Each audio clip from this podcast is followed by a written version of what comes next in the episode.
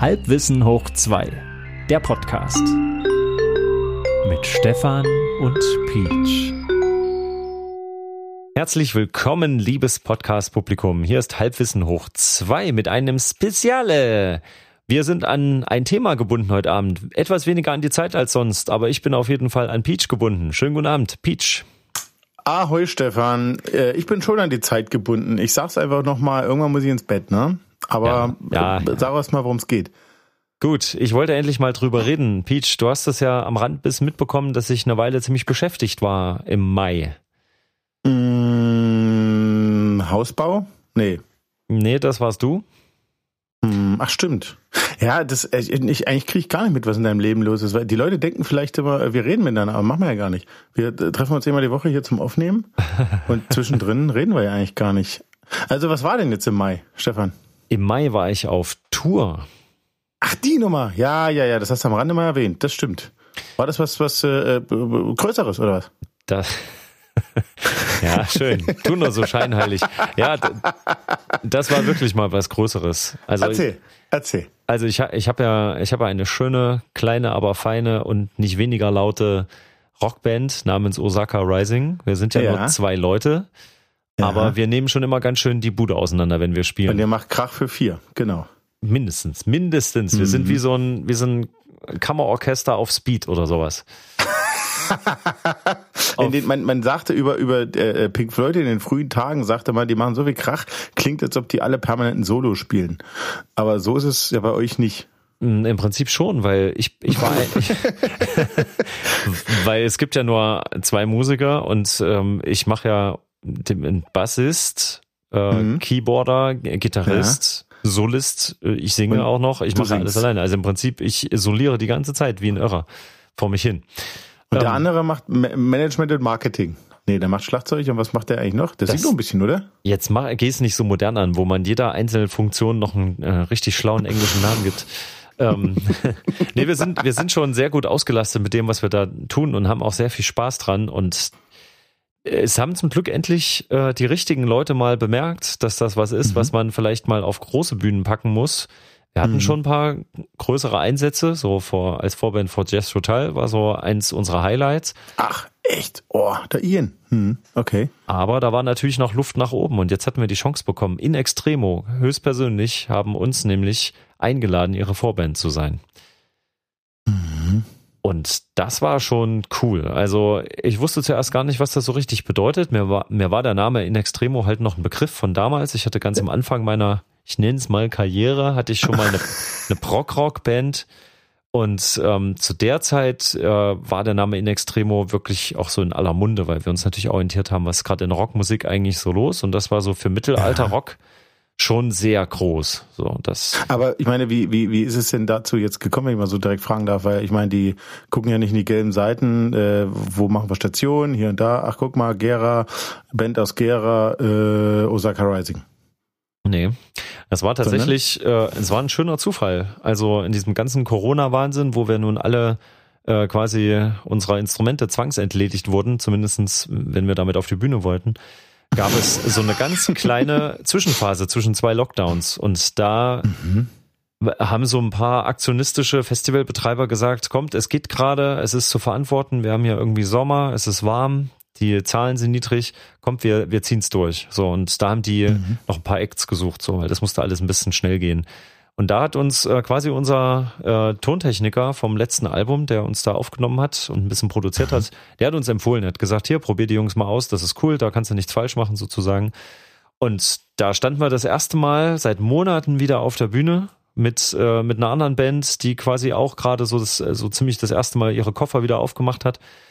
Und da war, das waren zwei Bandabende und an dem zweiten hat der Sänger von In Extremo mit dem Bassisten von In Extremo, die hatten äh, ihr Soloprojekt, Nebenprojekt, Monoman. Ah, okay. Ja. Und äh, die waren da und waren sehr überzeugt von dem, was wir da gemacht haben. Also das hat denen total gefallen, dass wir da so die Bühne rocken und das ist so eine Mischung aus alt und neu und irgendwie kamen wir ins Gespräch, fanden uns nett.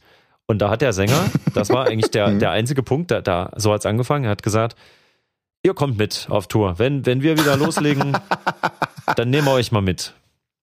So einfach. Und das. er meinte nicht zum Koffer schleppen. Zum Glück nicht. Also ich meine, hm. selbst das wäre ja auch eine Erfahrung mal, aber ist nicht so meine Sache. Ich stehe lieber selber da und spiele.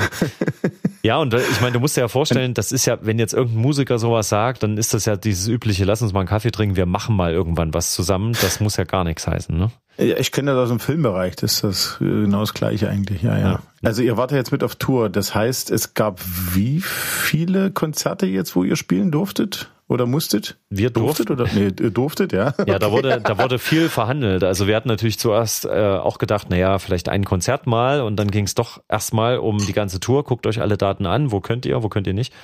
Ähm, und da sprechen wir von wie vielen insgesamt? So 10, na, es 15 wären, Konzerte oder was? Na, es wären, glaube ich, 15 bis 20 wären es ursprünglich gewesen. Aber nach ja. einigen Verhandlungen dann auch, das, da ging es halt auch um Machbarkeit, um Geld und sonst irgendwas. Und wir hatten jetzt noch nichts zu sagen. Ist ja nicht so, dass wir Forderungen stellen konnten. Ähm, ja. Belief es sich am Ende auf fünf Konzerte, die wir mitmachen konnten. Und da war halt. Äh, Ach so, okay. Fünf, äh, fünf, die ihr machen konntet. Ich, ich meinte jetzt die ganze, also die ganze Tour bei denen sind irgendwie um die 20, sagst du? Ja, irgend sowas war das. 15 okay. bis 20 hm. Auftritte. Okay, also fünf habt ihr gemacht, ja. Fünf davon haben wir gemacht und da war mhm. halt äh, München, Berlin dabei und so weiter. Und äh, Leipzig, glaube ich. Jetzt äh, siehst du, guck mal, es verschwimmt schon alles. Gut, dass wir mal drüber reden. ähm, auf jeden Fall. Ach ja, und, und Wien natürlich. Siehst du, wir haben ja noch mal eine etwas weitere Wegstrecke zwischendurch auch dabei gehabt. Ähm, ja, und aber was jetzt daran so, so interessant war, war jetzt nicht einfach nur Auftritt zu machen, mal mit einer größeren Band zum Vorprogramm, sondern wirklich die Dimension. Ich habe es ja vorhin schon, habe ich schon erwähnt, 3500 Leute. Die alle was von dir wollen. Die wollen, dass du lieferst. Ja. Also, also wie, wie ist also als als als Vorband? Also klar im klassischen Sinne, ähm, da ist ein großer äh, Künstler und der sagt, na ich trete nicht auf, wenn die nicht schon jubeln. Äh, ich brauche vorher wen, der die schon mal ein bisschen in Schwung bringt. Mhm. Idealerweise thematisch, äh, stilistisch die gleiche Musik. Äh, suchen wir uns wen und dann müsst ihr ja wirklich liefern? Ich meine, gibt's da auch sowas wie so ein, also schickt man da vorher Demo-Tapes hin oder was, dass die überhaupt hören, wie ihr live seid oder gucken die sich was von euch an oder wie machen die die Auswahl? Ich meine, die können ja auf den Arsch fallen damit, oder? Naja, und das, das ist jetzt genau der Punkt, wo wir so viel Glück hatten, dass äh, wir direkt von zwei Bandmitgliedern reingewählt wurden. Und das war jetzt auch nicht so, dass das sofort geklappt hat. Also da gab es schon auch ein Veto vom, vom Konzertbooking, weil die gesagt haben, Leute, so. das ist, das kostet und das ist ein Risiko. Die Band ist unbekannt, die wird jetzt nicht für so. mehr Publikum sorgen. Äh, wir ja. wissen nicht, wie die sich so machen. Wir vertrauen da jetzt komplett auf das Urteil ne, der, des Bandleaders sozusagen in dem Fall. Mhm. Ähm, und dann haben die ein bisschen diskutiert, haben sich vielleicht was im Netz angeschaut und irgendwann kamen da diese fünf Auftritte raus und das war halt schon so was wie, wir probieren es mal. Es gab noch eine andere Vorband, die hatten das vorher mit denen gemacht und durch die Konstellation war es so, wir sind wahrscheinlich an dem Punkt so reingerutscht, wo die anderen wahrscheinlich nicht konnten oder nicht so. Konnten.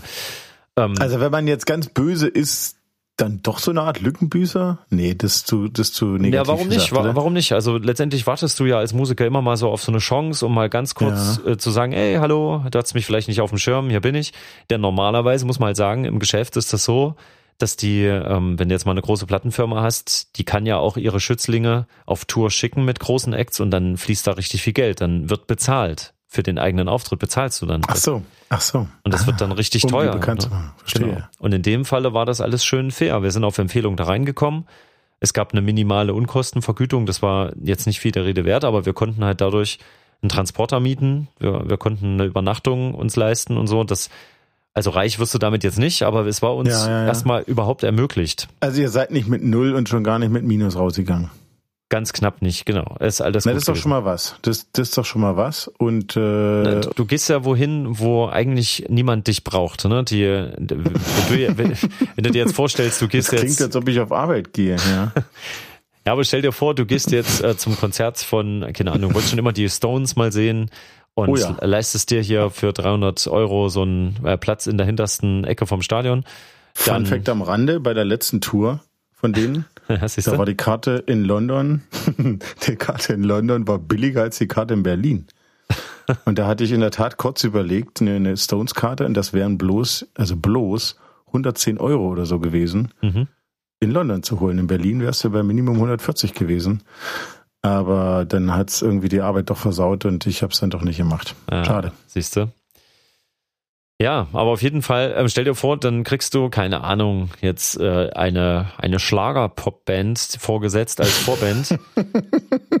dann mhm. ist es nicht so ganz klar, wie das ausgeht, ne? Ob du dann begeistert da stehst und sagst, oh, schöne Abwechslung hier nochmal, kurz bevor die Stones kommen, hier nochmal so ein Stilbruch. Weißt ja nicht, ne?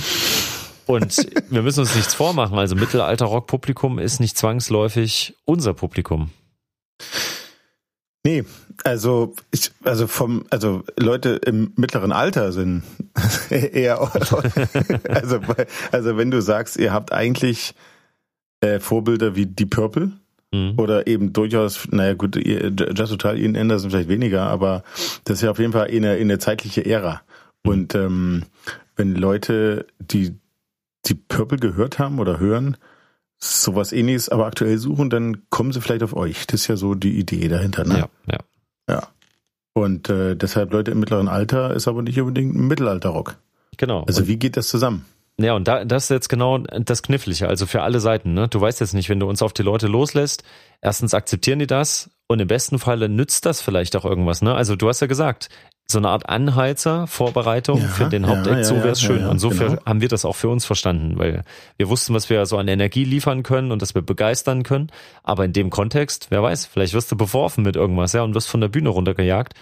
War aber nicht so, kann ich sagen. Also bei jedem einzelnen Auftritt, ähm, es war innerhalb der ersten paar Minuten vollkommen klar, dass das Publikum komplett mitgeht und wir haben uns gefühlt wie ein etablierter großer Act, der einfach einen geteilten Bandabend macht. Natürlich, und das ist jetzt das Ding, als Vorband spielst du natürlich keine Konzertlänge. Das wäre jetzt die nächste Frage gewesen. Nachdem ich vorhin schon so blöd gefragt habe, schickt man da Demo-Tapes hin. Ähm, man kriegt quasi einen zeitlichen, zeitlichen Rahmen oder was? Genau. Das heißt, wie, im wie beim Vortrag in der Schule, aber nicht länger als zehn Minuten. Also machst du in Wirklichkeit 15. Ist das da auch so oder musst du dich dann streng an die, na, was habt ihr dann gekriegt? Wie viel Zeit?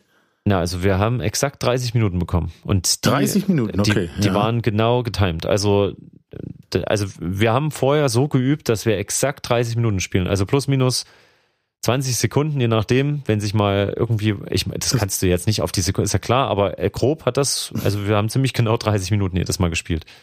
Okay. Und ihr habt quasi für alle fünf Abende die gleiche Setlist euch äh, hergenommen oder was? Oder? Genau, im Grunde für diese 30 Minuten war das gesetzt und wir haben aber für mhm. die, ich glaube, letzten zwei Auftritte mehr Zeit bekommen, weil die gesehen haben, das läuft so gut.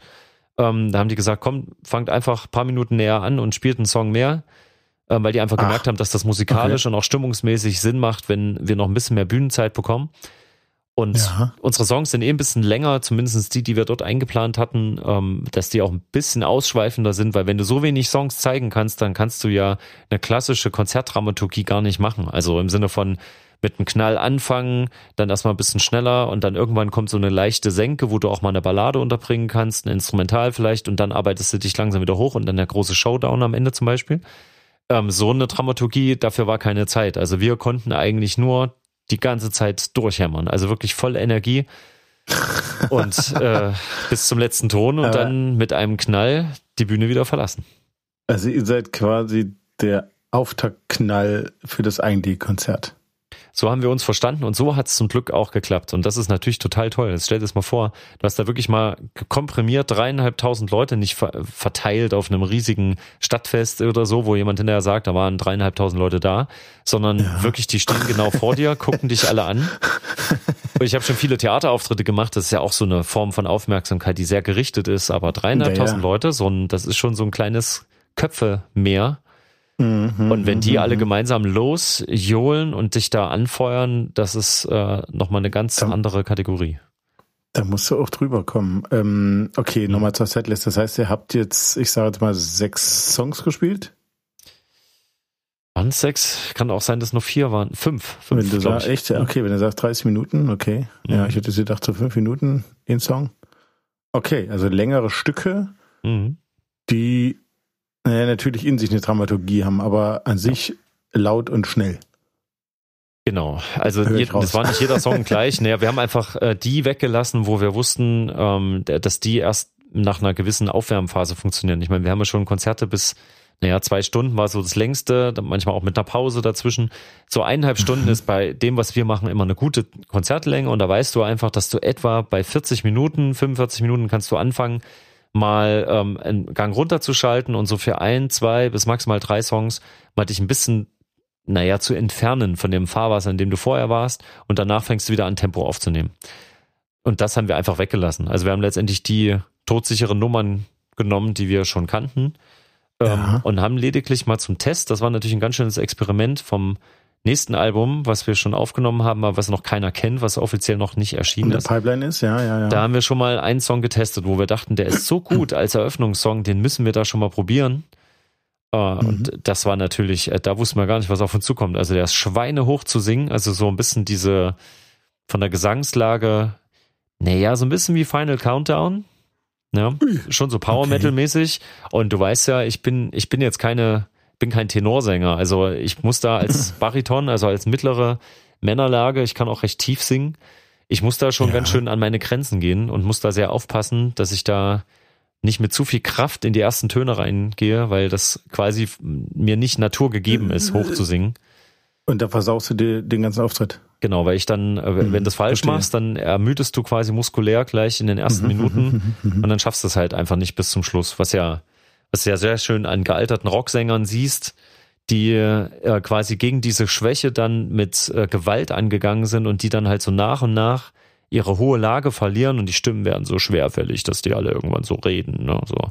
Und dann hörst du halt dieses schiefe Geleiere, dann sind die außer Atem und so und das ist halt dann irgendwann tragisch so mit 60, 70 und äh, das kann dir naja. aber auch als jüngerer Mensch passieren, wenn du nicht drauf achtest, wo deine Grenzen liegen.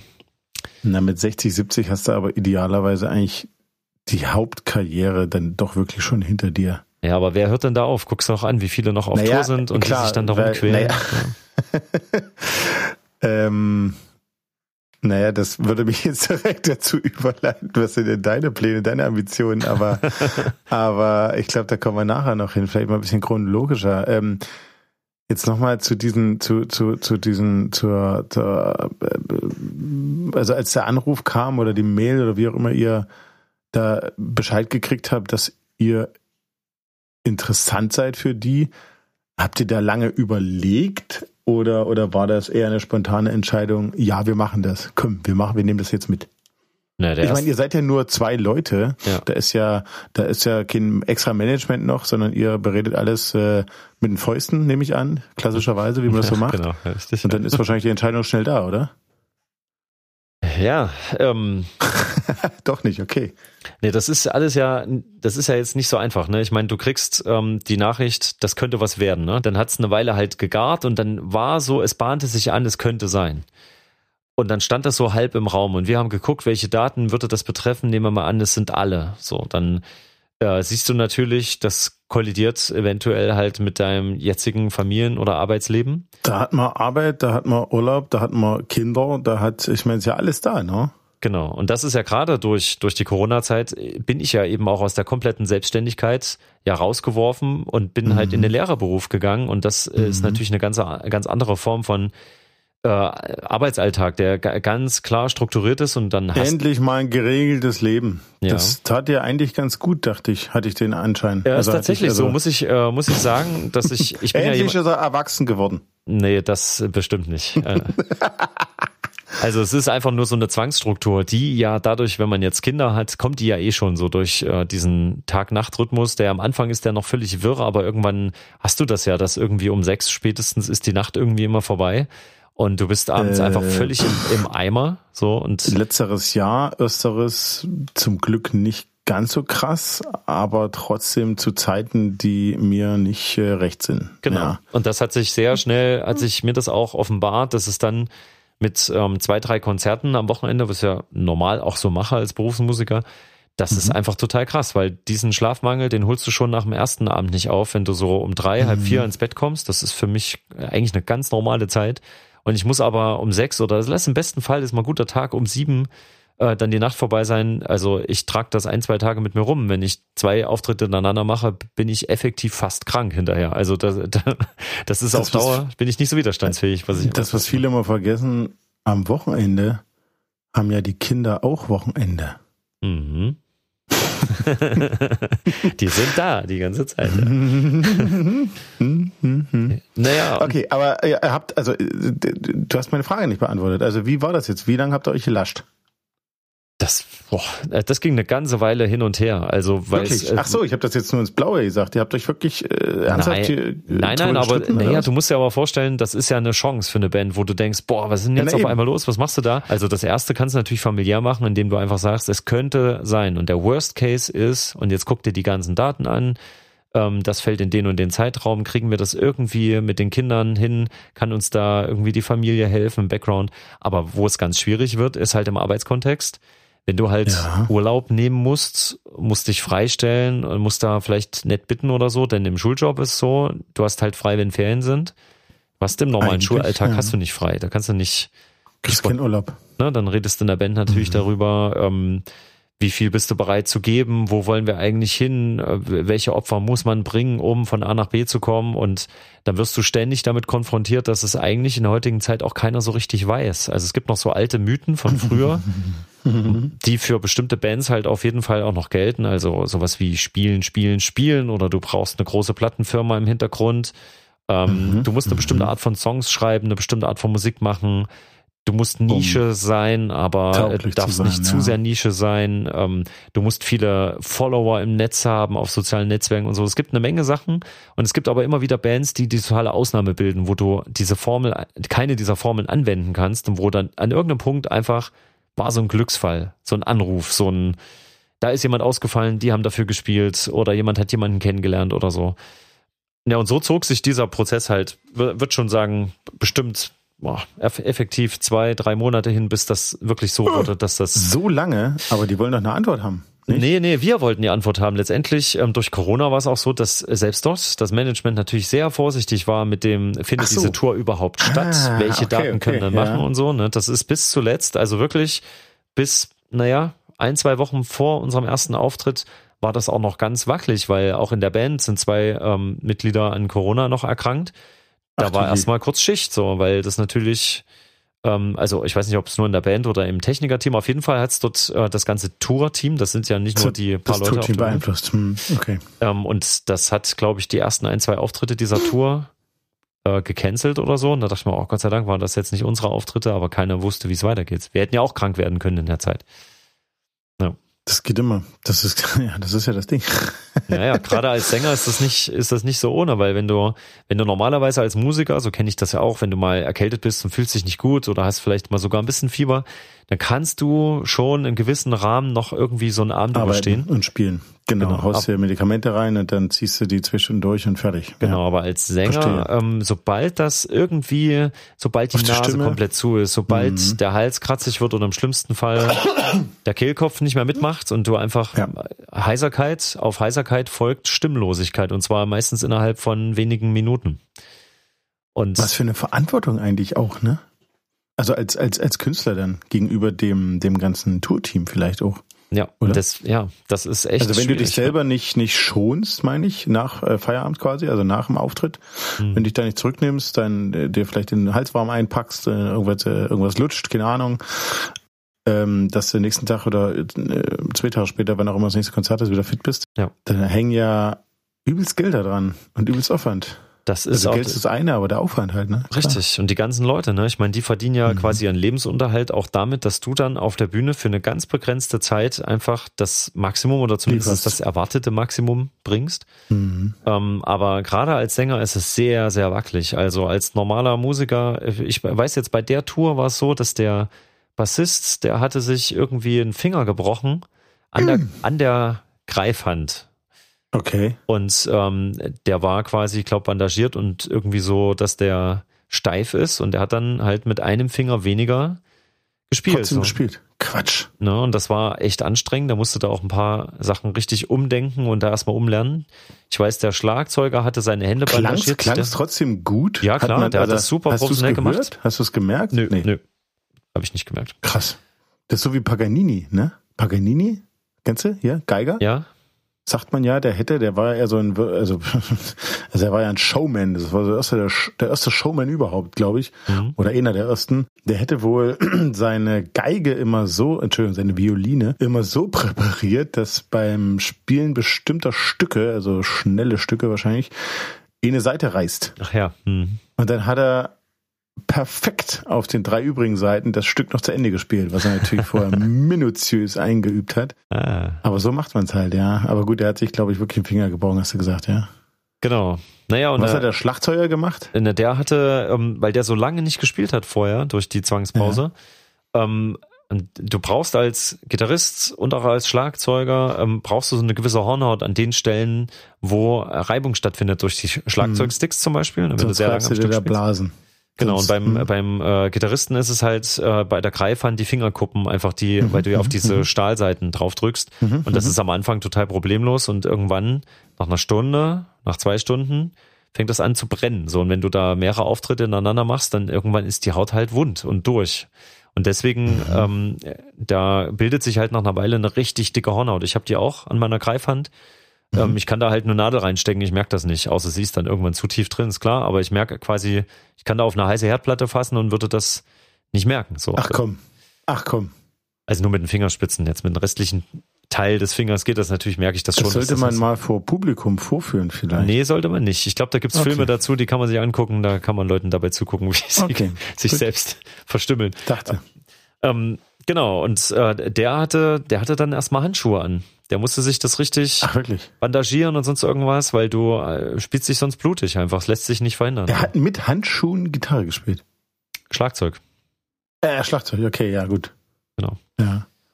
Naja, und also da siehst du aber mal, wie fragil das ist. Aber wenn als Sänger deine Stimme angegriffen ist, da kannst du jetzt nichts äh, machen. Ne? Also da kannst du dich, du kannst vielleicht sagen, okay, mir ist ein bisschen schummrig heute, ich ähm, ich setze mich viel hin oder ich muss ein bisschen mehr trinken oder ich habe Kopfschmerzen, also nehme ich Schmerztabletten. Das kannst du alles machen so. Aber sobald das Stimmorgan, das eigentliche Instrument angegriffen ist, kannst du da halt nichts bandagieren. Da, da hilft nicht viel. Du kannst versuchen noch, keine Ahnung, auf der Bühne Bonbons zu lutschen. Aber gut, jetzt, jetzt, jetzt aber nochmal gefragt, du, du sagtest, klar, ihr habt einen Obolus dafür gekriegt, ihr seid nicht mit Null rausgegangen, ja. aber da muss es ja quasi einen Vertrag gegeben haben. Fünf naja, Auftritte, wo ihr liefert und dafür kriegt ihr Betrag X. Was wäre denn jetzt gewesen, wenn du der gewesen wärst, der wirklich nicht mehr singen kann und deshalb eure, euer Auftritt als Vorband, als Anhälzer ins Wasser fällt? Was wäre denn dann gewesen? Hättet ihr da, wie sagt man, äh, Strafe zahlen müssen? Naja, in dem Fall lief das so. Also ich bin das gewöhnt jetzt aus dem sonstigen Profimusikerbereich. Ich habe eigentlich immer irgendwie einen schriftlichen Vertrag und da gibt's auch diese Klausel, was bei Ausfall ähm, bei höherer Gewalt äh, entfällt eine Strafe, aber wenn du jetzt selbst absagst, ähm, aus persönlichen Gründen oder was auch immer, was da unvorhergesehenes vielleicht passieren kann, was aber nicht höhere Gewalt ist, dann mhm. musst du für adäquaten Ersatz sorgen. Sonst gibt es eine Konventionalstrafe, zum Beispiel in Höhe der vereinbarten Gage. Bei den Auftritten jetzt war das so, ähm, es war eigentlich alles Handschlaggeschäft. Deswegen, das war für mich sehr, sehr ungewohnt. Da siehst du aber mhm. auch, dass ähm, das Risiko für die für In Extremo halt sehr gering gehalten wurde. Wären wir nicht da gewesen. Offensichtlich, ja. Dann ähm, hätten die Securities einfach eine halbe Stunde weniger Arbeitszeit gehabt. Die Techniker hätten eine halbe Stunde weniger gearbeitet. Es wäre billiger geworden für die Hauptband. Mhm, ähm, mhm. und wir hätten im schlimmsten Fall einfach gefehlt. In Extremo hätten vielleicht etwas länger spielen können. Also es hätte jetzt keinem mhm. geschadet. Aber es wäre halt für uns extrem uncool gewesen. Nehmen wir jetzt mal an, es wäre gleich der erste Auftritt, der letzte gewesen. Dann wäre natürlich übrig geblieben, nach die sind aber nicht besonders belastbar. Ne? Wäre doof. Wäre für uns einfach für die weitere Zusammenarbeit doof gewesen. Na, ist halt die Frage, bei wem dieser Satz, den du gerade gesagt hast, hängen geblieben wäre. Beim Publikum ja nicht, sondern bei, bei den Leuten im Hintergrund, den, beim Management gerade. Beim, bei, beim Management, ja. Und dann ist man vielleicht in der ganzen Branche schon verbrannt, meinst du? Naja. Naja, nee, nicht. so schnell geht das nicht, aber das sagen. ist schon doof. Also wenn das jetzt so ein bisschen dein Türöffner ist, um erstmal auf ja. die nächste Ebene zu kommen und du hältst dem gleich nicht stand, das ist halt, ist einfach unangenehm. Ich meine, klar, muss man, muss nicht sein, dass das nach hinten losgeht, aber es wäre einfach für uns auch sehr ärgerlich gewesen, weil der Schaden ist im Wesentlichen bei uns, weil wir brauchten die Promotion. Wir haben mhm. fantastische Bilder und Videoschnipsel aus der Zeit mitbekommen. Wir haben beim letzten Auftritt sogar ein Musikvideo noch abgedreht, was irgendwann Mal mhm. gucken, vielleicht nächstes Jahr releasen wir das dann im, im Fahrwasser des neuen Albums. Okay. Ähm, also wir haben das Maximum für uns dabei rausgeholt. Also allein die einfachen GoPro-Aufnahmen, die wir einfach jeden Abend auch gemacht haben, natürlich. Ähm, mhm. Das ist schon super beeindruckend. Das ist total schöne Bilder. Ganz toll. Und ihr hattet nicht, naja, in Anführungszeichen nicht so viel Investitionsaufwand dabei. Na doch, doch, doch. Wir haben vorher, weil wir ja nicht wussten, was, was muss man denn eigentlich so an eigenem Promomaterial dabei haben? Was musst du unter die Leute bringen, ne? So, ähm, dass die auch was in der Hand haben, wenn du, wenn du da gespielt hast. Ich meine, die vergessen dich ja sofort wieder, ne? Da kannst du ja froh Ach so, sein. Merchandise quasi, ja. Genau. Okay. Ähm, ja. Äh, auch für sowas musst du ja irgendwie überlegen, ähm, Ach so, du musst investieren, klar. Ja. Genau, du musst das ja ähm, vorproduzieren. So, du, du musst einfach für alles in Vorkasse gehen. Du gehst in Vorkasse für für das Auto, was du bewegst, sei es äh, die Miete, sei es ähm, der Sprit, ähm, für jeden kleinen ja. ähm, Fanartikel, der dann irgendwie ins Publikum wandern soll, da, da musst du das alles erstmal bezahlen. So und ohne zu wissen, wie viel Geld kommt eigentlich äh, wieder rein. So, ich meine, wirklich wieder einholst. Hm. Genau. Und das ist, ähm, deswegen zahlst du eigentlich in Summe eigentlich immer drauf. So, also wir hatten auch viel mehr vorproduziert, viel mehr Aufwand da im Vorfeld, als als dann am Ende wieder zurückkam. So, das ist einfach, das ist der normale Werdegang. Das wussten wir vorher schon, aber uns ging es ja vor allen Dingen um die Promotion, einfach um die Bilder, um die Kontakte in die Branche und es gab eben als Vorband bist du ja bei allem dabei, ne? So, also wenn ich mich jetzt an München erinnere, gerade den ersten Auftritt, Du fährst da mit deinem kleinen gemieteten Transporter äh, an so einer an so einen Hintereingang vor und fragst halt gewohnterweise, wo ist denn hier der kürzeste Zugang zur Bühne, dass wir nicht so weit schleppen müssen? Und dann ja. äh, sagt dir dann jemand mit so einem Walkie-Talkie, ja, ja, alles, alles klar, nein, nein, nein, hier reinfahren, Moment, so und dann äh, geht da ein riesiges Rolltor auf. Äh, und dann fährst du in die Halle und ähm, stehst neben der Bühne, die höher ist als dein Transporter die Halle ist so groß wie ein Flugzeughangar und ähm, mhm. von der Hauptband stehen zwei riesig lange LKWs mit Anhänger und du stellst dich mit deinem kleinen Matchbox-Auto daneben. und dann, äh, dann musst, kommst du da rein und dein Techniker, der ist schon da und der steht in der Mitte des Raums am FOH und sieht halt aus wie so eine kleine Ameise und du bist halt plötzlich in dieser total, naja, nicht feindlichen, aber so eine riesige, unbekannte Welt mit äh, tausend Leuten an Personal, die da rumschwirren und, äh, dann gibt es. Und das erste, was dein Techniker sagt, ist, unsere Kabel sind nicht lang genug. Nein, der ist, der war sehr professionell, der hat, der hat solche Sachen schon gemacht, so und das, okay. da waren wir gut aufgehoben. Das ist ja auch, da hat einfach, da sind ganz viele Leute, die genau ihre Aufgabe haben und du wirst dort einfach in dieses System eingebettet und du bist am Ende dieser halbe Stunden Act und so musst du halt auch funktionieren. Du kümmerst dich um dein Equipment, wenn du jetzt nicht selber Helfer okay. dabei hast. Genau, genau, stopp. Genau. Da, da, wollte ich nur jetzt hin zum Equipment, ja. äh, zur Technik. Klar, in der Halle steht eine riesengroße PA, die ja. ihr mitnutzt. Genau. So.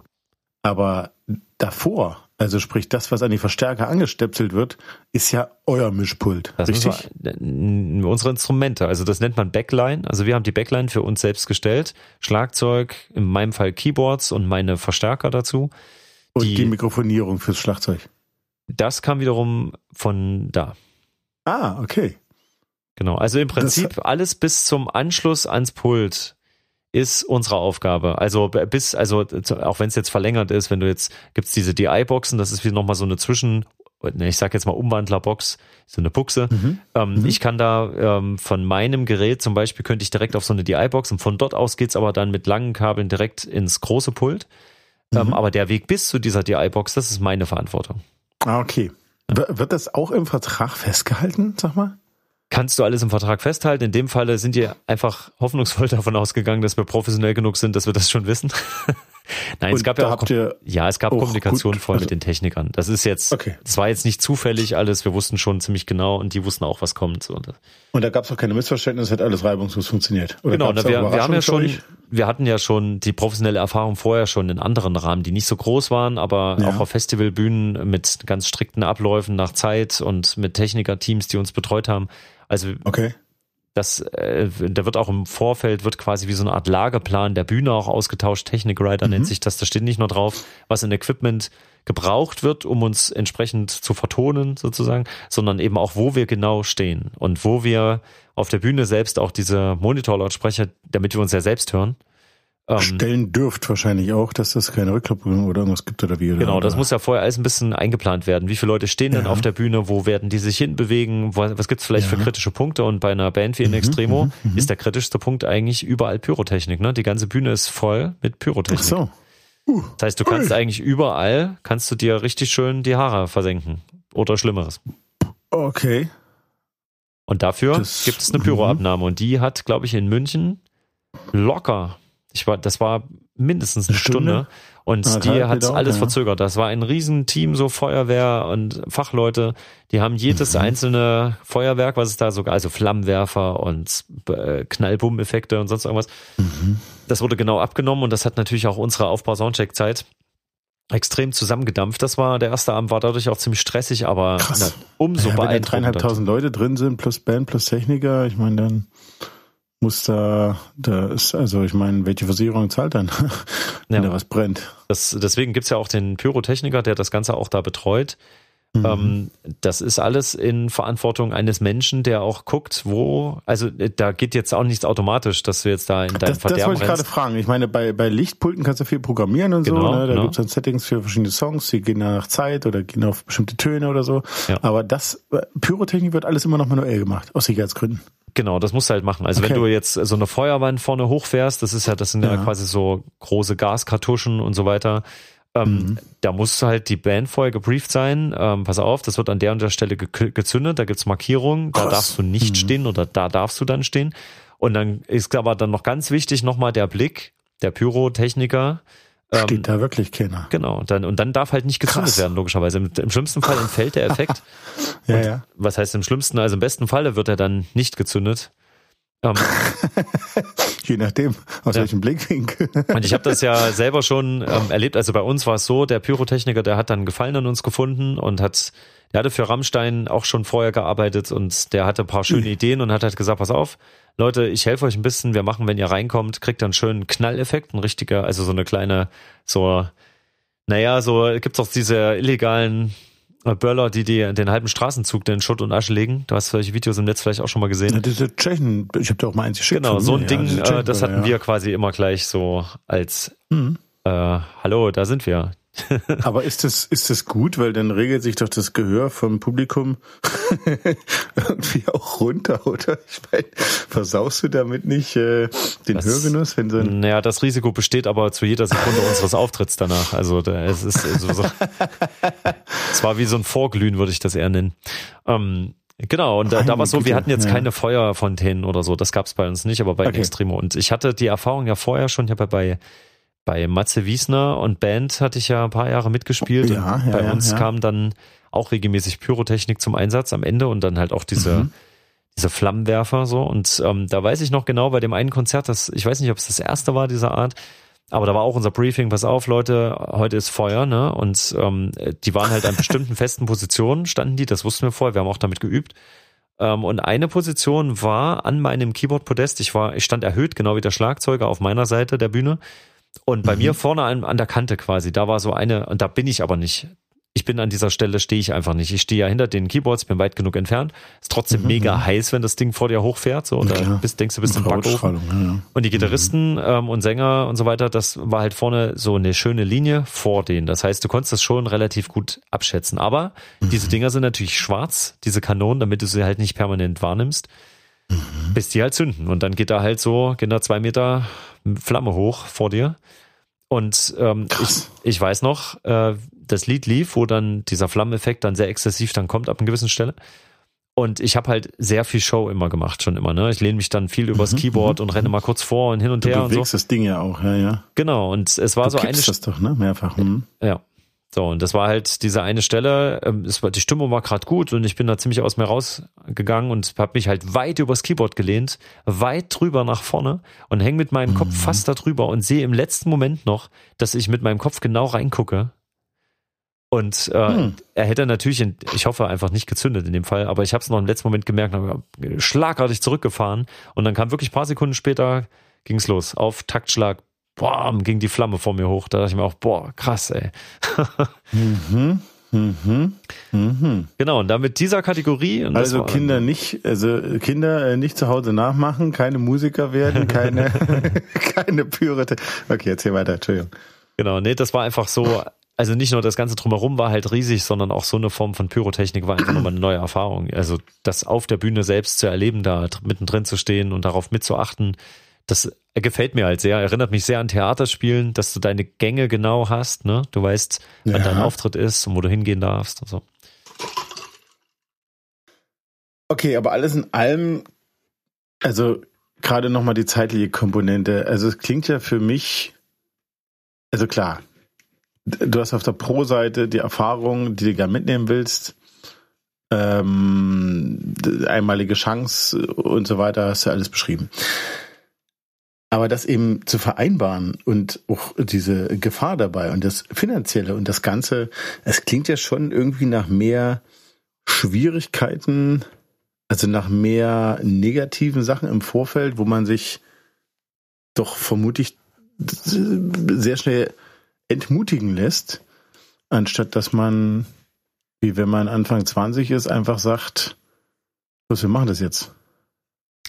Ja. Also, ja. also letztendlich. Ich weiß jetzt nicht, wie ich es anders formulieren soll, aber es ist, also für mich klingt's, du, du, du würdest es wieder machen. Du würdest es sofort wieder machen. Nee, ich, da, das kann ich nicht so leicht beantworten. Also ich, ich habe Lust, das wieder zu machen. Das stimmt du hast halt irgendwann so einen Arbeitsrhythmus, der für dich funktioniert. Und für mich funktionierte der jetzt nach vielen Jahren einfach so. Ich hab, bin mit mehreren Projekten breit aufgestellt. Ich spiele ja auch verschiedene Instrumente. Verschiedene und, Bands auch. Hm. Genau. Und ich lehre unter der Woche schon immer, habe ich meine Privatschüler immer mal oder habe an Privatmusikschulen mal gelehrt oder Workshops gegeben. Am Wochenende mhm. sind die Auftritte und da gibt es eine Hauptsaison, Nebensaison. Hauptsaison ist mehr im Sommer. Da verdienst du das meiste Geld. In den Wintermonaten ist es eher ein bisschen weniger. Zumindestens wenn du so im Gala-Bereich dein Hauptgeld verdienst als Musiker. Also da bist du gebucht ja für mhm. Hochzeiten, Firmen-Events, für Auszeichnungen, für politische Sachen und so. Und das ist meistens bei gutem Wetter natürlich, gerade auch Trauungen mhm. oder so. Mhm. Aber ja, in den klar. dunklen Monaten, da wird es ein bisschen weniger und gerade so Dezember, Januar, Februar, da merkst du so richtig, da ist so eine Lücke. Das kannst du nicht berechnen. Manchmal ist, es gab Jahre, da war da fast gar nichts. In anderen Jahren hast du trotzdem pro Woche deinen einen Auftritt, konntest du nicht wissen. Ähm, aber da hast du dann so. irgendwann, also ich habe so einen Rhythmus da für mich gefunden, der so aussah, ich arbeite eher am Wochenende, meistens Donnerstag, Freitag, Samstag ist so grob der Kern. Manchmal ist es der Sonntag mit, aber im Wesentlichen Freitag, Samstag ist immer dabei. Unter der Woche ähm, pufferst du mit äh, Unterricht und das hält dich über Wasser, wenn die Auftritte gerade mal weniger sind. Das war so mein Rhythmus jetzt über viele, also über, über ein Jahrzehnt quasi. Ähm, aber Dein als, bestimmte. Hm. Aber dann gibt's halt die Tourmusiker, ne? Also da gibt's Musiker, die gebucht werden für große Acts und dort einfach das Schlagzeug für eine Zeit lang übernehmen zum Beispiel. Oder es gibt halt die Bands, die in Originalbesetzung einfach spielen. Und die haben ja einen anderen Rhythmus. Die promoten ihre Alben auf Tour, zumindest war es früher gang und gäbe ja, so, ja, da bist ja, du halt auf Promotion-Tour gegangen, hast deine Alben verkauft. Ähm, und die wissen, also so war das halt früher exzessiv, was ja auch viele Bands so kaputt gemacht hat, die waren irgendwie ein halbes Jahr lang äh, nonstop auf Tour ähm, unterwegs, ja. gegen jeden Sinn und Verstand und hat ja auch intern in den Bands dann für Querelen gesorgt, weil die natürlich dann mhm. auch, du wirst ja irgendwann blöde halt, weil du mhm. ja sozial völlig isoliert wirst. Du siehst von den Städten, wo du bist, halt ja immer nur die Bühne meistens. Bist du oder die ganze Flugzeug. Zeit mit dem asozialen Pack zusammen. Ja, ja klar. naja, natürlich. ich weiß nicht, ist wie, naja, wie so eine Astronautenmission, ne? Wenn du da. Ja. Das, ist, ist ein ex soziales Experiment, würde ich sagen. Ja. Naja, und dann ähm, bist du aber das natürlich gewöhnt. Ne? Also gerade so alte Bands, die, die haben das schon immer so gemacht. Die sind für eine Weile raus aus dem normalen Leben, wie jemand, der irgendwie paar Wochen auf Montage in Italien Montage ist oder so. Ist, hm. Ähm, und dann äh, holst du halt das Privatleben danach nach und im besten Falle hast du halt so viel Geld erwirtschaftet, dass du danach erstmal so ein besseres Leben führst, kannst ein bisschen in Saus und Braus sozusagen leben und wirst mhm. entschädigt, bis es dann wieder losgeht. Und im besten Fall macht auch das Touren Spaß und Irgendwann so. ist alle, dann musst du wieder los. Mhm. Das ist aber ein Leben, was ich so nie geführt habe. Ich habe da mal reinschnuppern können bei Matze Wiesner und Band. Und wir haben über drei Jahre auch Tourblöcke gefahren, die mal so eine Woche gingen oder so. Und ich habe da einfach gemerkt, dass das so beim dritten, vierten Tag fängt das an, mich ganz tief zu erschöpfen. Also egal wie schön dann die Auftritte mhm. sind, aber ich brauche dann, brauche dann eine Pause. Ich muss dann heim, ich brauche dann erstmal meine Leute um mich rum, brauche ein bisschen Familie mhm. und so. Und mhm. ähm, das ist so, ich falle sonst in so ein tiefes Loch, auch so konditionell. Ich, du sammelst sehr viel Schlafmangel an und irgendwie, ähm, ich werde dann halt so ein bisschen kränklich und so. Ich muss mich dann erstmal einfach seelisch und körperlich erholen. Also für mich jetzt was längeres als eine Woche zu machen, ist schon krass. Und da bist du jetzt genau an dem Punkt, was du gefragt hast. Wenn das jetzt darum geht, man, wollte man das jetzt nochmal machen. Also das war jetzt quasi mhm. in den Arbeitsalltag integriert. Diese Monsterauftritte ja. mit weiter Anfahrt und extremer emotionaler Anspannung auch. Äh, das hat mich sehr erschöpft in dem Monat. Also ich könnte jetzt nicht ständig solche Monate machen. So, und jetzt könnte man sagen. Okay. Ach, und ne, genau, und dabei waren ja die Auftritte gar nicht am Stück, ne? Genau, das war ja das Besondere. Im Prinzip war es noch ein bisschen so, wie ich es gewöhnt bin, dass am Wochenende eher die Einsätze ja, am Wochenende. sind. Hm, ja. ähm, also das war schon eine leichte Überforderung, aber wir haben die halt sehr gut gemeistert. Aber wenn man das jetzt häufiger machen will, dann müsste ich mich anders darauf einstellen. Also wenn das jetzt regelmäßig so wäre, ich, ich wollte gerade sagen, also liegt es jetzt vielleicht daran, dass du es einfach momentan gerade nicht gewohnt bist, gewöhnt bist, gewohnt bist? Genau, also ich bin. Ähm, Oder bist du einfach nur alt? Naja, das, das kommt ja noch dazu. Also ich habe in der Zeit, wo ich, wo ich in mehreren Bands viel auf der Bühne stand, also jetzt also zweimal Rockband, also jetzt bei Osaka Rising und bei Wiesner, dann habe ich meine Gala-Band nebenbei gehabt und Theaterauftritte und so. Das war eine Zeit, da habe ich auch nebenbei viel Zeit investiert, um Sport zu machen, habe äh, mit, mit der Ernährung so ein bisschen experimentiert, so mit verschiedenen Arten von Ernährung. Da habe ich auch viel mehr Zeit ins Üben investiert. Jetzt arbeite ich halt als Lehrer das ja. fordert schon sehr, das blockiert viel an Zeit und ich habe jetzt halt auch zwei Kinder. Und jetzt an dem Punkt ist alles äh, erstmal belegt, wo die Musik sich vorher in bestimmten Phasen komplett ausbreiten konnte. Ne? So, das mhm. ist einfach jetzt, das geht gar nicht mehr gerade. Das heißt, wenn die Schule jetzt nicht wäre, wäre es trotzdem, durch die Kinder wäre trotzdem der Schlafrhythmus halt eingeschränkt. Also, also ja, klar. Ne, also es geht jetzt nicht so leicht. Und dazu kommt natürlich noch das Alter. Das heißt, wenn du jetzt sowas vorhast, musst du das halt schon ein bisschen vorplanen. Ein bisschen auch trainieren vielleicht. Genau. In, da, also in Anführungsstrichen. Äh, Strichen. Genau, Meine aber wenn, Güte. aber wenn du es trainieren willst, musst du Zeit haben, um zu trainieren. Und ja. das kannst du nicht halt machen, wenn du sowieso schon todmüde abends irgendwie ins Bett fallen willst, kannst du nicht sagen, ja, jetzt muss die Übungsstunde noch kommen. Also mit anderen Worten oder mit einem Wort vielleicht zusammengefasst, ähm, es ist eine Frage des Lebensmittelpunkts. Oder? Genau. Ja. Wo sieht man den? Wo ist das meiste Gewicht drauf? Ja. Und Richtig? eine Band wie eine Extremo macht das ja auch. Ich glaube, das sind auch gut 20 Jahre, die die jetzt 20, 25, ich weiß nicht. Und für die ist das das gewohnte Fahrwasser. Darauf stellen die sich ein. Das ist das, was was die gut können. Das strengt die jetzt, glaube ich, einfach emotional, kognitiv, körperlich überanstrengt die das nicht mehr in der Form, weil wenn so eine Phase ansteht, dann wissen die Handgriffe, das geht leichter rein. Bei mir ist das ein kompletter Systemschock sozusagen. Das ach, ist, ach, ist das wirklich so? Das, das wollte ich mich gerade fragen. Okay, klar, das sind richtige Profimusiker, die haben die Routine. Für Aber das, was sie machen. Da, also stellst das, was sie machen. Ich, das wollte ich vorhin schon so einhaken. Stellst du dir vor, wie so ein, ich hatte mich letztens mit Mike Tyson eine Weile beschäftigt, so mit seinen größten Gegnern und Misserfolgen, was auch immer so. Das waren so Zusammenschnitte. und das war ganz interessant, weil ich mich für Boxen gar nicht interessiere. Und ich ja. weiß nicht, wie ich drauf kam, aber auf einmal bin ich halt da fest, festgehangen und ähm, und da ist mir wieder bewusst geworden, der, der war halt so ne so wild und unkontrollierbar, so gefährlich, gerade am Anfang seiner Karriere halt mhm, auch mhm, mhm. fast nicht zu besiegen. Ähm, und da hast du halt gesehen, du hast ja letztendlich relativ kurze Kämpfe gehabt. Der hat ja meistens nach einer Minute, eineinhalb Minuten seinen Gegner K.O. geschlagen, aber der hat ja monster viel dafür hart trainiert, über Jahre lang unheimlich fokussiert gekämpft ähm, für eineinhalb Minuten Kampf am Ende. Daher kam ja das ganze Image. Darauf basierte äh, sein Einkommen, darauf basierte das, wie man ihn gesehen hat, wie er andere beeinflusst hat. Aber der mhm. eigentliche Boxkampf waren eineinhalb Minuten. So, jetzt mal Ist das interessant für den Zuschauer? Ich glaube nicht, oder? Ja, aber wenn du das drumherum siehst, als er dann anfing, ähm, er war ja dann irgendwie. Ohren abzubeißen? War der das? Nicht. Unter anderem, das, das kam ja nach einer längeren Phase, wo der sowieso schon irgendwelche Probleme hatte und dann psychisch nicht mehr so hm. stabil war, war nicht mehr so gut in Form und da hat er halt angefangen, äh, schmutzig zu kämpfen einfach.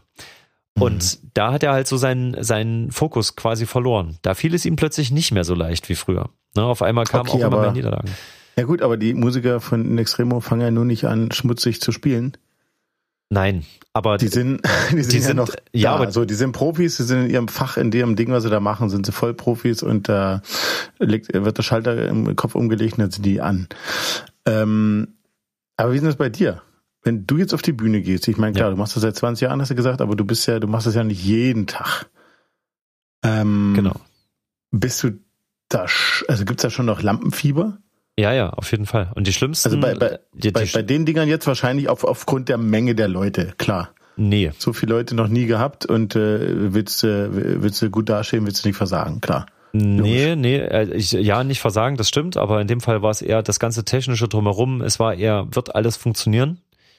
Also mehr geht das an, so. aus, an, aus, so. ist das, ah. ne? Also ich hatte keine Aufregung, also es war keine Überforderungsaufregung, richtiges Lampenfieber, das habe ich im Theater, habe ich das da habe ich richtig Bacher. Also bevor der, bevor ich durch den Vorhang gehe oder aus der Seite rauskomme, am Anfang des Theaterstücks, das ist richtig hässliches Gefühl. Ähm, da, da muss ich echt, da muss ich manchmal Liegestütze direkt vor machen. Super Mittel übrigens gegen äh, Lampenfieber. Liegestütze machen. Liegestütze. schnelle Liegestütze, bis du richtig außer Atem bist, weil dein, der Lampenfieber ist ja ein Fluchtreflex. Dein Körper fährt ja Adrenalin hoch und ist halt die Bereitschaft, hau ab hier, hier, das ist äh, gefährlich. Ja. Ähm, ja. Und wenn du das halt nicht rauslässt, dann hast du halt einen Kloß im Hals und kriegst da sonst was für Probleme und Blackouts, weil du nicht mehr denken kannst, ne? weil du willst ja flüchten. Aber wenn du ähm, dich richtig alle machst, und für mich war es halt, war Liegestütze ganz gut. Das kannst du machen, hinterm Vorhang schnell, wenn die Leute schon rumoren hörst und das ist schon, der Saal dunkelt sich ab, da kannst du mal schnell noch, schnell mal 20 Liegestütze, 30 hintereinander machen, bis du wirklich kurz denkst, boah, ich kann nicht mehr, ich brech zusammen, aber du bist ja so unter Adrenalin, du stehst auf und bist quasi auf Normalzustand und dann kannst du rausgehen. Das hilft. Das muss ich mir mal merken für den nächsten Fürs nächste Mal, wenn ich auf der Bühne stehe. Hä? kann ich gerade nicht nachvollziehen. Ja, man kann doch auch vor einem Vortrag halt Aber, aufgeregt sein. Ja gut, das, das kenne ich, klar, je nachdem, was du für Leute da hast, die du überzeugen musst oder beeindrucken willst oder was auch immer. Genau, es, es hängt vom Rahmen ab und ähm, ob das was ist, was ich häufig sonst auch mache. So, also wenn ich wenn ich jetzt sage, mit meiner Gala-Band, da haben wir auch unheimlich langes Programm, was wir da spielen müssen, die ganzen Abläufe mit selber Technik betreuen, also Auf, Abbau, ne? diese ganzen Abläufe bei solchen, solcher Art Events, das äh, macht mich nicht mehr fertig. So, da, da gehe ich sehr routiniert ran. Wenn ich aber so Konzertprogramme erfinde, wie das Beatles-Programm, ABBA-Programm oder so, was sowas ganz Besonderes hat mit vielen technischen Anforderungen, da bin ich schon noch sehr aufgeregt. Das ist, deswegen meine ich halt, die Macht der Gewohnheit. Also was du für Strukturen im, im Hirn einfach verfestigt hast, das fällt dir leichter einfach. Das stresst dich weniger. Also es ist unterm Strich mehr Spaß als Pflicht, als, als Arbeit für mich der Moment auf der Bühne, der Moment am Reißbrett, wenn der Song entsteht, der, das sind das sind die ganz großen Momente oder wenn du dein Album selber anhörst, so dein Machwerk, wenn du so auf dein dein, dein Werk einfach schaust, das sind so die ja. ganz tollen Momente. Ähm, äh, was ich auch schön finde, ist an Technik rumzubasteln und das auch aufzubauen, auch dabei irgendwie zu schwitzen, das anstrengend und so. Ähm, ja. Was aber sehr unangenehm ist an dem Ganzen, ist die Warterei und das Rumgefahre. Du bist stundenlang ah. unterwegs. Du, dadurch ja. verlierst du, du verlierst ja ganze Tage, wenn du länger unterwegs bist, nur um von A nach B zu fahren. Und du baust wie ein ja. Umzug, wie als wenn du jeden Tag mit deiner Wohnung umziehst, sagst du, okay, der ganze ja. Krempel aufbauen, hm. abbauen, aufbauen, das, abbauen. Das ist wie beim Film. Das kenne ich, wie jeden Tag Umzug. Ja, ja. Nee, ich meinte jetzt nicht das drumherum, ich meinte eher den Auftritt selber. Yes, der, der, das ist das, was ich äh, genieße. Der, genau, da bin ich. Ist das, ein Stich, ist das vielleicht sogar ein Stück weit Erholung in dem Moment? Also lässt du, also kannst du dich da fallen lassen und bist du da eher ruhig unterm Strich oder oder beruhigt dich das der Auftritt selber oder? Ja, der der beruhigt mich. Also selbst wenn ähm, okay. jetzt bei Osaka Rising ist es ja sehr oft ja. mit physischer Aktion. Also es ist ja für mich eher ein sportliches Ereignis. Also ich dämmel da ja richtig rum und schreie und klettere da und zerhaue Keyboards und so. Ähm, und trotzdem ist das währenddessen so eine entspannte, euphorische, sportliche Aktivität für mich. Das heißt, ich bin hinterher eher so, ich fühle mich wie nach einer Massage manchmal, dass ich einfach so denke, oh ja, das war jetzt gut, angenehm. ich bin auch nach einem Auftritt ähm, so positiv erschöpft. Also ich will danach eigentlich immer gerne schnell meine Ruhe haben, keine lauten Geräusche, einfach, einfach nur hinsetzen und das auf mich wirken lassen. Also was ich danach nicht habe, ist so ein totaler Flash, wo ich denke, boah, jetzt hier, jetzt reiße ich hier noch äh, die, die Wände raus und jetzt muss ich hier noch auf Party gehen. Und das klingt nach einem guten, äh, gewohnt deutschen Feierabend, was du da beschreibst. Finde ich, find ich gut. Oh, verdammt, ja. ich bin also doch wenn Deutscher, Arbeit, ich dachte.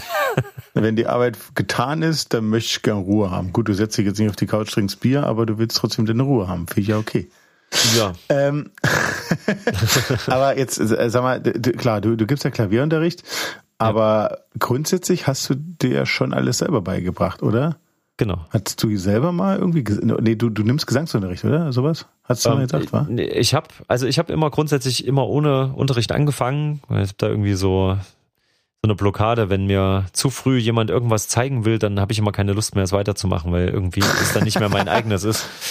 Ähm, Ach da so, muss ich mich du willst es selber entdecken, selber, selber für dich äh, entschlüsseln, wie irgendwas funktioniert quasi oder was. Du genau, also kannst von anderen nichts sagen lassen. Richtig, also mein großer Schaden ist, äh, es darf sich immer nie anfühlen, als ob ich gelenkt werde. Dann ist es blöd. Das, äh, wenn es Pflicht ist, ja, ja, wenn es Pflicht ist, macht es keinen Spaß. Verstehe, was Das ist natürlich schwierig als Berufsmusiker, weil ich ja quasi die ganze Zeit das Freiwillige in die Pflicht umwandle, ne, sozusagen. ja. Das ist so ein Spagat. Das, äh, das ist immer, hm. Genau, ähm, naja, und deswegen habe ich immer erstmal alleine rum experimentiert und immer dann, wenn ich irgendwo gar nicht mehr weiterkam, habe ich dann mal so geschaut. Wie haben es andere vielleicht gemacht, aber immer sehr mhm. unstrukturiert. Ich habe zwischendurch teilweise jahrelang aufgehört, eine Sache zu lernen. Gitarre, Klavier, Percussion, Gesang, alles irgendwie gleichzeitig nebeneinander her und mhm. genau. Und jetzt äh, bin ich an diesem glücklichen Punkt, dass ich viele Instrumente spielen kann und äh, kann mich in jedes Instrument so ein bisschen reinfühlen und habe Spaß so an allem. Aber Hast ich bin Interesse, auch das weiterzugeben? Ja. Wirst auch gefragt, das weiterzugeben? Ja, ich bin sehr kannst, gerne Lehrer, muss man sagen. Ja. Kannst daraus quasi auch Profit schlagen im ja. übertragenen Sinne, ja. Genau. Aber Ach du Gott, guck mal auf die Uhr. Die Spätnachrichten laufen gleich. Stefan, wir müssen mhm. schnell machen. Also, was ist das große Ziel? Gibt es ein großes Ziel? Ich hätte gerne mal nochmal so die Erfahrung, dass du ähm, mal eben nicht 50 oder 100 Leute hast in einem Konzert, die wegen dir da sind, sondern eben von mir aus diese 3500 mal oder mal 10.000. Einfach, ähm, ich glaube gar nicht, dass das was grundsätzlich verändert, aber einfach für den Blick von, von der Musikerperspektive aus. Was macht das? Ne? Wie ist die Reaktion? Ja, ja. Wie fühlt sich das an? So. Ähm, und ansonsten ist mir eigentlich das allerwichtigste Ziel, dass ich es mir selbst nicht versaue. Also dass, ähm, dass ich habe das schon immer mal erlebt in kleinen Portionen, dass du es übertreibst, dass du zu viele Auftritte machst oder zu schlecht bezahlte annimmst oder dass du in Kombos bist, in denen du dich unterfordert fühlst oder sogar überfordert fühlst, ähm, so dass es dann immer mehr Zwang und immer mehr Unangenehmes gibt und dass dieser reine Bühnenmoment, der dir gefällt, dass der dir irgendwie abhanden kommt. Das darf halt nicht passieren. So. Deswegen, egal in welcher Form, ich würde gerne es irgendwie schaffen, dass ich bis ins hohe Alter, bis es mir der Körper vielleicht irgendwann nicht mehr erlaubt, oder vielleicht gibt's auch da nie eine Grenze, ähm, dass ich da noch mit Freude in irgendeiner Form Musik mache, die auch live stattfindet. Für mich selbst geht immer, aber so, dass man noch in der Lage ist, das nach außen zu bringen, um so ein dass, dass es irgendwie möglich ist, egal wie. Und wenn ich, wenn ich da nicht mehr singen kann, vielleicht, dann vielleicht kann ich noch äh, Klavier spielen. Wenn das nicht mehr geht, vielleicht kann ich noch wenigstens grob trommeln. Vielleicht kann ich mich noch irgendwie im Takt bewegen oder vielleicht gibt's dann coole ich Motion Controller, die irgendwie meine Gedanken lesen und dazu Klänge machen. Artikulieren. Wer Klavier spielt, hat Glück bei den Frauen, sage ich ja nur. Klassiker aus den 30ern. Und ich, äh, ich habe es, glaube ich, schon ein paar Mal erzählt, aber da musst du dann halt doch deine Gesangsübung machen, glaube ich. Wie gesagt, ein Herr Sinatra, ne? Bis in die 80er hinein. Mhm. Jeden Tag, jeden Tag Gesangsübungen Damit ich, gemacht. also Gesangsunterricht ist nicht billig. ähm, damit ich äh, Gesangsunterricht bezahlen kann. Übungen, Übungen. Ja, nee, du musst das schon mit, du musst jemanden haben, der, der da aufpasst. Das habe ich auch gemerkt, wenn ich viele Rockband-Auftritte mache, brauche ich einen Physiotherapeuten, der mich mal wieder einrenkt an irgendeiner Stelle. Ui, der, das, das muss also im nächsten Vertrag mit drinstehen. Also alle ja. Bands da draußen, die Stefan als Vorband, Osaka Rising als Vorband buchen, der Physiotherapeut. Das wäre schön, oh, wäre das warten. schön, das finde ich gut. Nein, aber guck mal, das Schöne ist, wenn ich weiter als Lehrer angestellt bin, dann äh, kann ja. ich mir sowas dann eben auch leisten. Das muss ich dann irgendwie, das äh, muss, glaube ich, eine gute Symbiose jetzt für die nächsten Jahre eingehen. Also äh, ich wollte gerade sagen, was meckerst du denn? Lehrer arbeiten doch nur einen halben Tag. Alter, Den musste ich noch loswerden. Das ist ich trete dich gleich, ey. wenn das nur so wahr wäre. Ey. Mir wurde damals ja. versprochen hier, du musst Grundschullehramt für Musik musst du machen und da hast du die meiste Freizeit. Das, wenn du es wirklich ordentlich machst, hast du, hast du die Freizeit nicht. Das stimmt überhaupt. Was, vor, vor, vor, vor deinem Studium wurde dir das versprochen oder was? Ja, ich sollte das Studium machen, deswegen bin ich da reingerutscht. Ich wusste eigentlich gar nicht, was ich machen wollte außer Musik. Also das ist ein Witz. Und jetzt mhm. auch mit, ich bin ja Teilzeitlehrer, aber das bedeutet wirklich, in vielen Fällen ist es das trotzdem eine Vollzeitarbeit. Also ich kann sein, dass ich langsamer bin als andere, aber wenn man sich ein bisschen Mühe gibt und du musst ja auch Tests schreiben und die kontrollieren und du hast ziemlich viel administrative ja, Aufgaben ja. drumherum, das ist schon, das frisst schon sehr viel Zeit. Aber es macht trotzdem mega viel Spaß. Und ich finde, ich würde gerne, ja. weil ich ja schon immer unter der Woche unterrichtet habe, ich fände das schön als Perspektive, weil du ja danach gefragt hast, wenn das jetzt äh, eine schöne Symbiose auf lange Zeit eingeht und mir ermöglicht, lange mhm. coole Auftritte auch zu machen. Das soll das Ziel sein. Na, dann drücke ich mal alle Daumen, die ich zur Verfügung habe. Und äh, dann äh, weiß ich nicht, ob ich dir mal eine Gegengeschichte erzählen kann irgendwann. Ich fürchte es nicht, denn ich glaube, Musiker werde ich nicht mehr. Ich glaube, das ist mir zu anstrengend. Nee, das weißt ist, du, Peach, weißt du, was du mal erzählen kannst, äh, wenn du was dich denn? traust? Äh, ich weiß, dass du mal äh, dich an einem ganz bekannten Hollywood-Franchise vergangen hast und hast äh, im filmischen Bereich da mal was, was nachgedreht. Und ich glaube, wenn du uns, wenn du uns das erzählst, oh würde ich mich drüber Boah, freuen. Da muss ich aber jemanden überreden, dass er da mitmacht, ganz ehrlich. Na klar. Alleine traue ich mich das nicht. ich denke mal drüber nach. Ich denke mal drüber nach. Gut. Na dann, äh, Peach, äh, sehr schönes Gespräch. Danke, dass du mir so viel Zeit ja. eingeräumt hast. Und äh, ich bitte dich. Na dann, ähm, würde ich sagen, wir hören und sehen uns vielleicht auch in irgendeiner Form wieder äh, nächste Woche oder übernächste Woche, wenn es wieder heißt Halbwissen hoch zwei.